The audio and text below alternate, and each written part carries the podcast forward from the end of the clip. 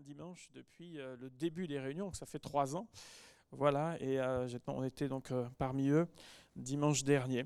J'avais donc commencé cette série sur le choix des armes que nous utilisons avec ce texte de 2 Corinthiens chapitre 10 verset 3 que nous allons relire ce matin.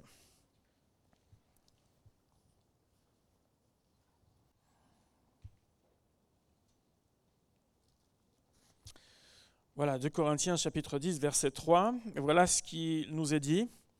Si nous marchons dans la chair, nous ne combattons pas selon la chair, car les armes avec lesquelles nous combattons ne sont pas charnelles, mais elles sont puissantes par la vertu de Dieu pour renverser des forteresses. Nous renversons les raisonnements et toute hauteur qui s'élève contre la connaissance de Dieu, et nous amenons toute pensée captive à l'obéissance de Christ. Amen. Ce texte, je le rappelle, a été écrit en rapport à tous les combats qu'il a fallu mener à Corinthe afin que l'Église puisse avoir un bel avenir dans le Seigneur. Et là, on ne parle pas euh, d'une des églises, vous savez, des sept églises de l'Apocalypse, avec euh, euh, déjà toute une période de temps qui s'était passée, mais on parle d'une église qui était tout à fait nouvelle, qui avait quelques années d'existence simplement, euh, qui a connu euh, vraiment cette, vague, cette poussée de l'Esprit de Dieu. Et malgré tout, on s'aperçoit que ce n'est pas parce que Dieu est là que tout est parfait, parce que nous aussi on est là. Et c'est bien là où est le problème. Ecclésiaste chapitre 7, verset 8 nous dit que mieux vaut la fin d'une chose que son commencement. L'apôtre Paul et ses compagnons ont été euh, poussés dans cette assemblée, dans leur retranchement. Et c'est d'ailleurs pour vous comme pour moi, dans ces moments-là, que nous connaissons notre vraie nature et nos faiblesses. C'est sous cette pression que le vrai caractère ressort, ce que nous sommes au plus profond de nous-mêmes ressort. Nous avons vu que nous avons toujours le choix des moyens que nous allons utiliser dans les différents combats que nous menons dans la vie. Nous pouvons utiliser nos moyens humains, nos réactions que j'appellerais des réactions parfois primaires, ou bien les principes de Dieu. Nous avons vu que ces armes que Dieu met à notre disposition, elles sont puissantes pour renverser des forteresses. Et parmi ces armes, nous avions vu donc la sincérité, ou bien la cohérence, la transparence, considérer que nous sommes des vases d'argile, c'est-à-dire des vases fragiles, mais utiles dans les mains du Seigneur. Et nous avons vu également l'importance du travail du Saint-Esprit, qui fait beaucoup mieux que vous et moi. En parcourant ces deux épîtres, nous trouvons toute une panoplie d'armes quand je dis d'armes, ce sont des moyens, c'est parce que le terme arme est utilisé, on est bien d'accord qu'on n'est pas le couteau entre les dents, euh, mais euh, de moyens utilisés afin de venir à bout de ces différentes difficultés euh, qui étaient là présentes dans cette assemblée, cette assemblée que Dieu aime. Et c'est parce qu'il l'aime qu'il désire en prendre soin, n'est-ce pas? Et même lorsque nous avons un peu la tête à l'envers, de temps en temps, Dieu continue à nous aimer et de vouloir nous ramener vers lui. Et c'est ce qui se passe dans cet endroit. Je voudrais juste, avant de poursuivre sur euh, encore euh, quelques moyens utilisés, euh, simplement faire un simple commentaire sur la fin, sur le verset 5, c'est-à-dire nous renversons les raisonnements et toute hauteur qui s'élève contre la connaissance de Dieu et nous amenons toute pensée captive à l'obéissance de Christ. Qu'on se comprenne bien. J'ai souvent entendu citer ce, passage, vous savez, juste avant que quelqu'un prêche, en disant, écoutez là les amis, s'il y a quelque chose qui est contre Dieu, là maintenant c'est terminé. Je ne crois pas que c'est le sens de ce texte. Le sens de ce texte, c'est par rapport aux armes qui sont donc utilisées et qui ne sont pas des armes où, encore une fois, on ne lutte pas contre la chair et le sang.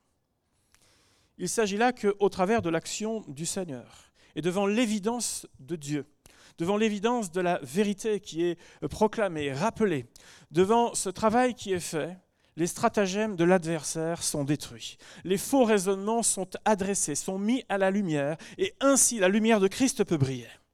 Il ne s'agit pas, c'est pas, vous savez, comme à un moment donné, allez, ça y est, on va tailler, tailler tout ce qu'il y a. Non, non, non.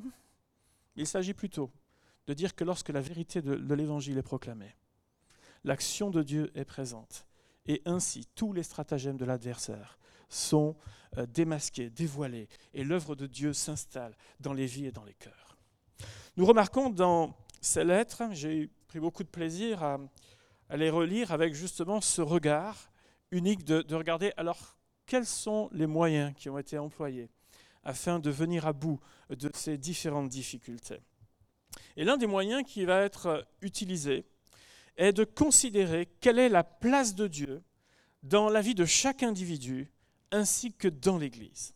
Autrement dit, ils vont rendre à César ce qui est à César et à Dieu ce qui est à Dieu et véritablement remettre Dieu à sa place au sein du peuple de Dieu.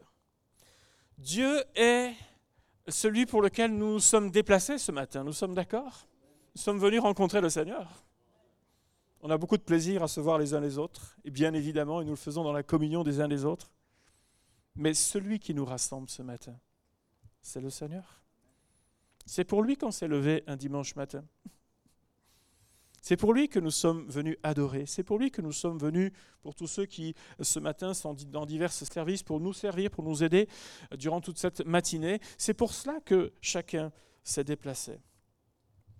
Dans 2 Corinthiens chapitre 4, verset 5 et dans les versets suivants, l'apôtre Paul dira, nous ne nous prêchons pas nous-mêmes, mais c'est Jésus-Christ le Seigneur que nous prêchons. Et nous nous disons vos serviteurs à cause de Jésus nous portons ce trésor dans des vases de terre afin que cette grande puissance soit attribuée à Dieu et non pas à nous. Nous sommes pressés de toute manière, mais non réduits à l'extrémité, dans la détresse, mais non dans le désespoir, persécutés, mais non abandonnés, abattus, mais non perdus, portant toujours avec nous dans notre corps la mort de Jésus, afin que la vie de Jésus soit aussi manifestée dans notre corps. Voyez-vous, l'apôtre Paul dit, on est pressé. Il ne dit pas, euh, nous sommes les serviteurs du Dieu vivant à qui rien ne résiste. Nous sommes pressés, nous sommes acculés, nous sommes persécutés. Mais le trésor de leur vie est intact. Et il se manifeste. Jésus-Christ se manifeste. La prédication ne parle pas d'eux-mêmes, de leur vie, de leur talent extraordinaire, de tous les voyages qu'ils ont pu faire, et etc., etc. Mais elle met l'accent sur Dieu, car Dieu est au-dessus de tout. Alléluia. Et dans ce principe-là, l'apôtre Paul dira en Corinthiens 1,18 que la prédication de la croix, c'est une folie pour ceux qui périssent, mais pour nous qui sommes sauvés, elle est une puissance de Dieu. La prédication de la croix est une puissance de Dieu. Voilà encore un des moyens utilisés. Afin de ramener les cœurs vers Dieu, c'est de ramener tous ces cœurs à la croix, de ramener tous ces cœurs vers Dieu, de ramener tous ces cœurs vers Jésus, parce que là, une démonstration éclatante a été faite que Jésus-Christ est Seigneur. Alléluia. Lorsqu'on considère l'œuvre de Dieu, tout ne commence pas à la croix, et ne finit pas à la croix. Je vais m'expliquer. Tout commence avant la fondation du monde. Lorsque Dieu a décidé toutes choses, avant même que nous soyons créés, avant même qu'Adam et Ève soient, Dieu avait choisi de vivre en communion avec nous. C'était son choix et c'était son désir le plus cher. Et que nous dit la Bible encore Que cela n'aura pas de fin, puisqu'il a décidé de partager l'éternité avec ceux qu'il aime. La croix a été dressée à cause de notre incapacité totale à suivre Dieu. La croix vient dans l'histoire afin que nous puissions marcher en nouveauté de vie. La croix vient dans l'histoire afin que nous puissions vivre cette communion pleinement avec l'Éternel. La croix vient en réponse à cette incapacité. La prédication de la croix nous dit c'est une puissance. Le don de Jésus à la croix est unique. Elle nous parle, cette croix, de l'amour de Dieu pour chacun d'entre nous. Elle nous ramène au pardon que nous recevons lorsque nous venons à Dieu. Elle nous ramène à la victoire sur le péché et à la victoire sur la mort La Bible nous dit que nos corps ressusciteront. Le corps des saints ressusciteront pour être avec le Seigneur pour toujours. Elle nous ramène au rétablissement de notre communion enfin retrouvée avec Dieu après en avoir fait qu'à nos têtes pendant des années et des années.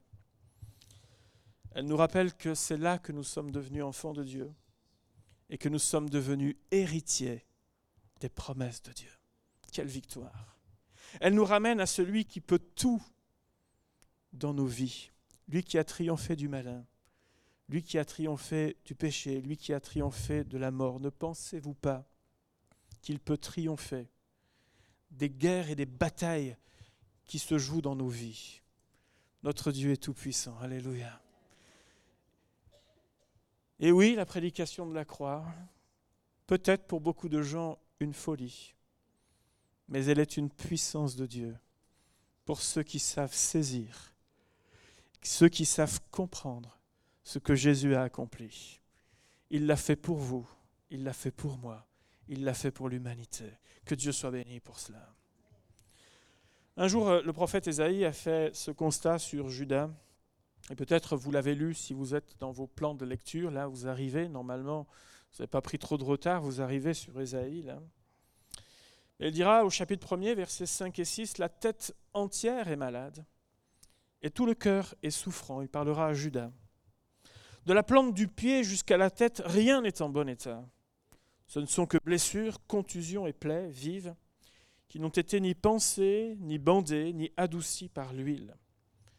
Alors si on devait s'arrêter à ce constat-là, on se dit, bah, pauvre de nous, quoi. Mais allons un peu plus loin dans ce chapitre, verset 18, il nous est dit, mais si vos péchés sont comme le cramoisi, ils deviendront blancs comme la neige.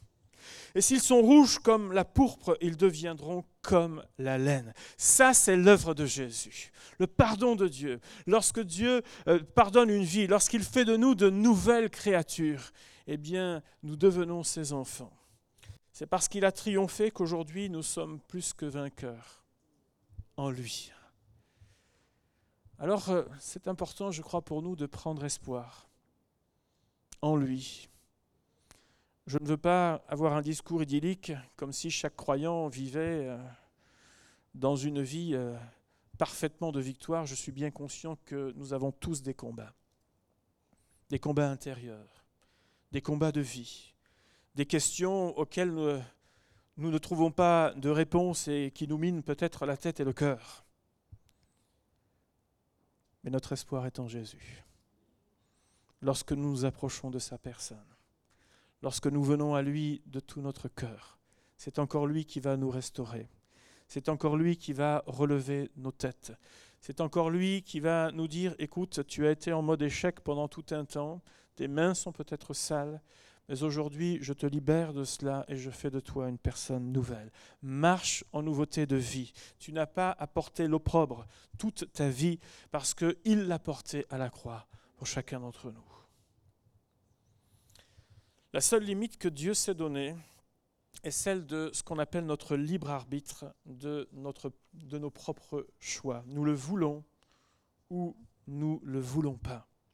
Mais lorsque nous venons à lui, il n'y a plus de limite à ce que Dieu peut faire dans nos vies. Et cela se traduit par euh, une vie, et ils vont pas, si à la fois ils sont, ils, ramènent bien sûr euh, cette Église à la personne de Dieu, l'importance de Dieu, et euh, vraiment à ce que chacun puisse venir à lui dans toute sa pureté. Cela invite le croyant dans toute une marche par la suite avec l'Éternel. Euh, et cette marche, c'est une foi notamment qui a été éprouvée. Il nous est dit, notamment dans 2 Corinthiens chapitre 1 que lorsqu'ils étaient en Asie, ils étaient tellement accablés qu'ils pensaient même en perdre la vie. Et il dira ceci, l'apôtre Paul, et nous regardons comme certains notre arrêt de mort, afin de ne pas placer notre confiance en nous-mêmes, mais de la placer en Dieu, qui ressuscite les morts. C'est lui qui nous a délivrés et qui nous délivrera d'une telle mort, lui de qui nous espérons qu'il nous délivrera encore. Voyez-vous, c'est cette foi et cet attachement à Dieu est éprouvé, bien sûr, au travers de ce que nous pouvons vivre les uns comme les autres. Et cette foi, c'est aussi cette ferme espérance que le Dieu qui a été fidèle dans les combats passés sera fidèle dans les combats présents et futurs. Il y a là dans leur cœur aucune ambiguïté, leur vie dépend de Dieu. De Corinthiens chapitre 3, verset 5, ce n'est pas à dire que nous soyons par nous-mêmes capables de concevoir quelque chose comme venant de nous-mêmes, mais ils diront notre capacité au contraire, elle vient de Dieu. Notre capacité vient de Dieu. Il y a une fidélité dans leur cœur, dans la marche avec le Seigneur. Et cette dépendance au Seigneur, cette fidélité, les aide à porter leur regard non pas sur ce que euh, leurs yeux sont capables de concevoir, sur ce qu'ils sont capables de faire, des moyens qu'ils peuvent mettre à disposition, mais leurs yeux sont portés sur la personne de Dieu euh, parce qu'ils sont conscients qu'il se passe des choses dans l'invisible. De Corinthiens 4, 18, il dira Parce que nous regardons non point aux choses visibles, mais à celles qui sont invisibles, car les choses visibles sont passagères, mais les invisibles sont éternels. Cela va donc au-delà, le regard va donc au-delà de tout ce qu'on peut simplement constater ici-bas. Et la réponse n'est pas simplement une réponse de talent, une réponse de possibilité, une réponse de moyens. Mais ce qui se passe dans l'invisible ne reste pas toujours caché. Mais cela fait la différence dans bien des circonstances. L'invisible est synonyme, est synonyme ici de tout ce qui est, de tout ce qui dépend de Dieu de tout ce que l'on appelle, de tout ce qui est spirituel, de tout ce qui dépend de Dieu. Et il se passe, je crois, tellement de choses. Et la vie d'une église, c'est bien plus qu'un lien social. C'est bien plus le fait simplement de se voir une accumulation de talents pour effectuer différentes tâches. L'Église a une dimension spirituelle. Nous avons chacun d'entre nous une dimension spirituelle dans laquelle Dieu nous attend. Nos vies dépendent de Dieu. Et les projets que Dieu met sur nos vies, nos cœurs, sont insufflés par sa personne. Et vous vous souvenez de ces paroles de Gamaliel dans Actes chapitre 5 Si une entreprise ou une œuvre vient des hommes, elle se détruira. Mais si elle vient de Dieu, vous ne pourrez la détruire. Ne courez pas le risque d'avoir combattu contre Dieu. Il suffit d'étudier un petit peu l'histoire de, de l'Église pour comprendre que l'Église a été combattue en permanence. Mais rien ne peut arrêter le projet de Dieu. L'Église est née de Dieu. Elle est la conception même de Dieu. Et même dans les pays les plus persécutés, on s'aperçoit qu'il y a même une multiplication du peuple de Dieu. Rien n'arrête la main de l'Éternel. Ce que Dieu fait est absolument parfait. Tout cela fait penser aux paroles de Paul envers Timothée que nous avons lues hier dans l'introduction euh, du temps de prière que nous avons eu avec quelques bien-aimés. Un Timothée 4.8, la piété est utile à tout, ayant la promesse de la vie présente et de celle qui est à venir. Vous savez, beaucoup de victoires se remportent en marchant tout simplement avec l'Éternel, dans ce que l'on appelle notre piété personnelle. Beaucoup de victoires se, rencontrent. Les points faibles se rectifient dans notre communion avec le Seigneur. Nous sommes abreuvés à une source qui est non polluée, et le moins qu'on puisse dire, c'est qu'on a sacrément besoin d'être décontaminé, n'est-ce pas?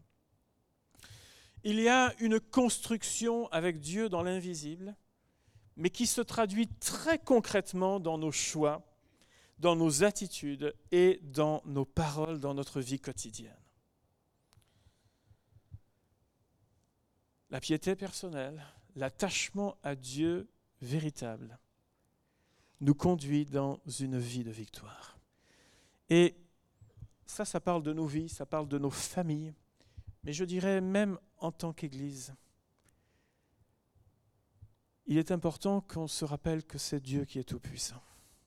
Il est important qu'on se rappelle que c'est l'Éternel qui est vivant.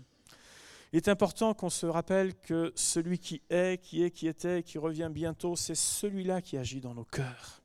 C'est lui qui fait avancer son peuple. C'est lui qui est la tête de l'Église. Et lorsque nous rendons à Dieu ce qui est à Dieu, Dieu se manifeste au milieu de ses enfants.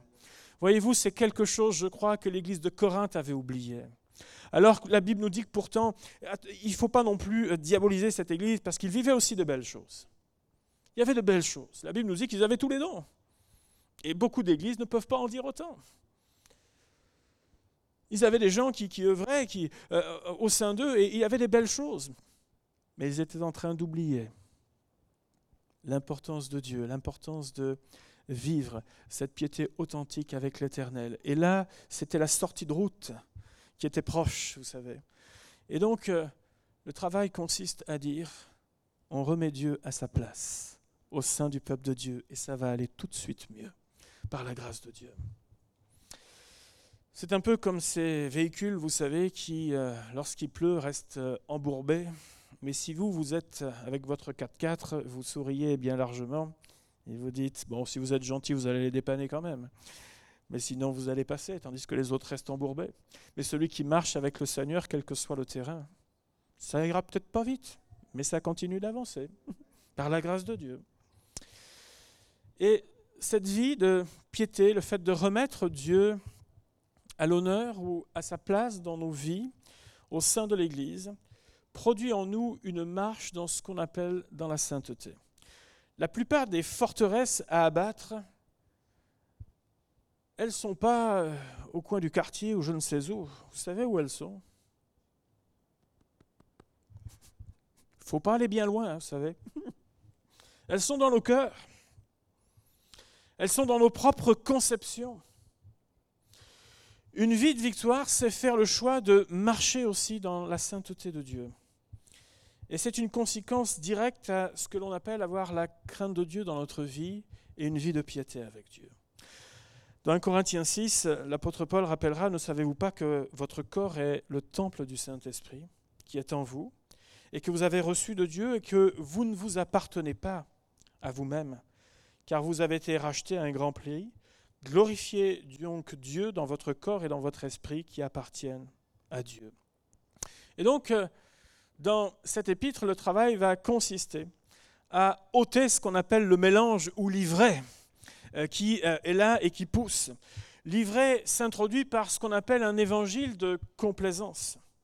On ne prend que ce qui nous intéresse en délaissant le renoncement à soi et aux œuvres mortes ou infructueuses de la vie. Et vous savez, le compromis nous affaiblira, et si nous persistons dans cette voie, risque même de nous détruire à un moment donné.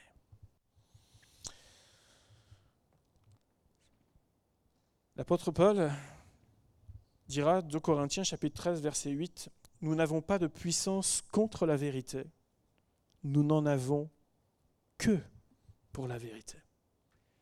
Nous n'avons pas de puissance contre la vérité, nous n'en avons que pour la vérité. La vérité, elle libère les cœurs, elle nous rend libres, nous dit la parole de Dieu. Et c'est bien là, je crois, l'un des grands défis que nous avons tous, c'est à quel Seigneur j'ai donné ma vie? Celui qui est simplement capable de combler mes besoins, celui qui est capable de me pardonner chaque fois, bien sûr, que j'ai chuté, celui qui est capable de régler mes dettes, celui qui est capable de tourner les circonstances, oui, il est capable de tout ça. Mais est-ce que aussi j'ai donné ma vie? Et est-ce que j'ai donné ma vie à ce Seigneur en lui disant, Seigneur, c'est toi maintenant qui as le volant C'est toi qui es le premier dans mon cœur c'est avec toi que je choisis de marcher et avec les principes de ta parole. Je refuse le compromis et si jamais à un moment donné, je me rends compte que je suis sur une sortie de Seigneur, je, reviens de tout mon cœur parce que je t'aime de tout mon cœur, Seigneur. Est-ce que c'est un évangile de complaisance, celui où simplement qui va me procurer une joie d'un moment, un moment agréable passé, ou bien est-ce que c'est une transformation de ma vie? Quel, À quel évangile Quel évangile j'ai reçu? Dieu n'est pas juste un invité passager dans notre vie. Mais lorsque nous lui disons oui, on lui dit tu viens habiter, demeurer dans ma vie. Et inviter quelqu'un comme Dieu dans sa vie, vous pouvez comprendre. Il y a tout à l'heure, on a présenté un enfant et chaque fois, vous le savez, chaque famille, euh, dès qu'il y a l'arrivée de quelqu'un supplémentaire dans une famille, ça change beaucoup de choses. Vous vous souvenez de tout ça ou vous êtes en plein dedans pour quelque Ça change beaucoup de choses. Un être, même tout petit, ça prend beaucoup de place. Ce n'est pas forcément les plus robustes qui prennent beaucoup de place, mais même un tout petit être prend beaucoup de place. Et ça vous change la vie, ça vous change l'emploi du temps, ça vous change même vos choix et, la façon dont vous allez articuler votre vie. Ça modifie beaucoup de choses. Recevoir Dieu dans sa vie, ce n'est pas un porte-bonheur. Recevoir Dieu dans sa vie va modifier et transformer beaucoup de choses dans notre vie. Partout où nous sommes, nous sommes avec le Seigneur. Et pas simplement dans, l'assemblée, dans des temps de louange, nous sommes bénis de, louer Dieu, adorer Dieu, mais je pars dans mes... Je suis avec Dieu. Il est avec moi, je suis avec lui. Partout où nous sommes. Et c'est vraiment embrasser la vie de Dieu. Seigneur, euh, j'ai retrouvé cette communion avec toi qui me conduira jusque dans l'éternité. Il n'y a plus de, rupture de lien avec toi, Seigneur. Il n'y a pas ma vie, entre guillemets, religieuse et ma vie de tous les jours. Ou de temps en temps, quand je ne sais plus trop, hey, Seigneur, au fait, euh, qu'est-ce que tu en penses? Non, non. Je suis avec toi chaque jour de ma vie, Seigneur. Mes choix sont des choix en accord avec, avec toi, Seigneur. Mais, euh, tout, ce en quoi je m'engage, Seigneur, c'est en accord avec toi. Je ne ferai rien sans toi, Seigneur. Parce que je n'ai pas envie de me retrouver seul. Parce que seul, nous savons que nous sommes très vulnérables.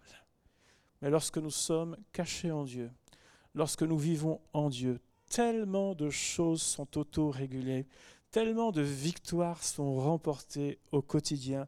Les forteresses, les stratagèmes de l'ennemi sont dévoilés, dénoncés, abattus dans nos vies et nous demeurons fermes dans le Seigneur. Voilà ce à quoi, entre autres, l'apôtre Paul, cette équipe missionnaire, ramène l'Église de Corinthe à revenir tout simplement à la pureté de l'Évangile et à une marche authentique avec Dieu, simple mais vraie. Parce que ça, il dira, c'est une puissance. Une puissance. La Bible nous dit que les armes avec lesquelles nous combattons, elles ne sont pas charnelles, mais elles sont puissantes par la vertu de Dieu pour renverser les forteresses. Et j'aimerais qu'on prenne un temps de prière ce matin, tout simplement. Ce que l'apôtre Paul a rappelé peut nous paraître simple. Oh, il était capable d'enseigner des choses beaucoup plus ardues. Et pourtant, il rappelle quelque chose d'essentiel. Quelque chose qui peut remettre cette Église pleinement sur les rails et la remettre dans les voies de Dieu. Il veut ramener chacun à la personne de Jésus et dans une vie vraie avec le Seigneur. J'aimerais vous poser la question ce matin. Les Corinthiens, ça fait longtemps maintenant que ces choses se sont passées, mais nous, nous sommes aujourd'hui ici à Bordeaux. Nous vivons notre quotidien, notre marche avec Dieu, et nous savons ce qu'elle est. Il y a parfois des hauts et parfois des bas. Mais peut-être que quelques-uns ce matin, vous avez besoin de remettre Dieu à sa place dans votre vie. Tout simplement. En lui disant, Seigneur, tu vois mon cœur, tu vois ma vie. Tu vois, ces tiraillements internes, ces bagarres internes, ces choses dont je ne me sors pas. C'est juste que tu n'as pas ta place, Seigneur. C'est juste que j'ai oublié de vivre une piété authentique avec toi. Je me suis contenté d'un évangile à ma guise, Seigneur. Mais je veux retourner à ta personne. Je veux que tu habites dans mon cœur pleinement. Et je veux marcher avec toi, Seigneur. Ma vie ne sera pas sans toi. Et je vous inviterai juste à lever votre main si c'est votre cas ce matin. Et j'aimerais prier pour vous, pour un retour vers le Seigneur. Pour un temps où, vous dites, Seigneur, c'est avec toi. non pas avec mes conditions, mais avec les tiennes, Seigneur. C'est avec toi, Seigneur. Avec toi. Vous pouvez baisser vos mains au fur et à mesure. Seigneur, c'est avec toi. Avec toi, Seigneur. Oh mon Dieu, mon Père.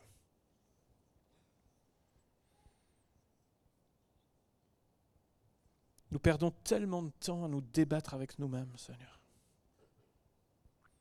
Tellement de conflits intérieurs.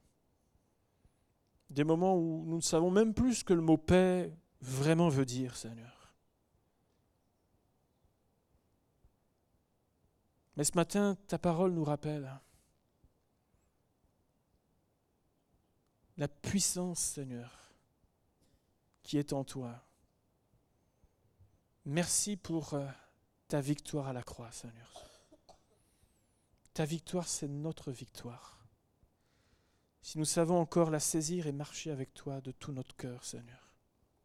Nous ne voulons pas te considérer comme un distributeur automatique de bénédictions, mais considérer que tu es notre Dieu et notre Seigneur. Et je te prie que ce soit bien la place que tu es dans nos vies personnelles, dans nos foyers, dans nos maisons, mais aussi au sein de l'Assemblée, Seigneur, notre Dieu. Et si en quoi que ce soit, d'une manière ou d'une autre, dans nos vies, dans nos foyers, au sein même de l'Assemblée,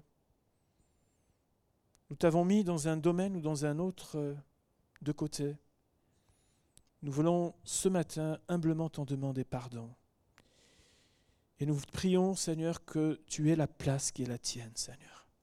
Parce que c'est ainsi que nous sommes victorieux. C'est ainsi que nous avançons. C'est ainsi, Seigneur, que nos vies voient ta main à l'œuvre. Nous voyons la manifestation de notre Seigneur. Et je veux te prier qu'il en soit ainsi, Seigneur, afin que les stratagèmes de l'adversaire, les séductions en tout genre, Seigneur, soit adressé et soit abattu dans le nom de Jésus. Sois béni et sois remercié, Père, au nom de Jésus. Amen. Amen. Soyez bénis.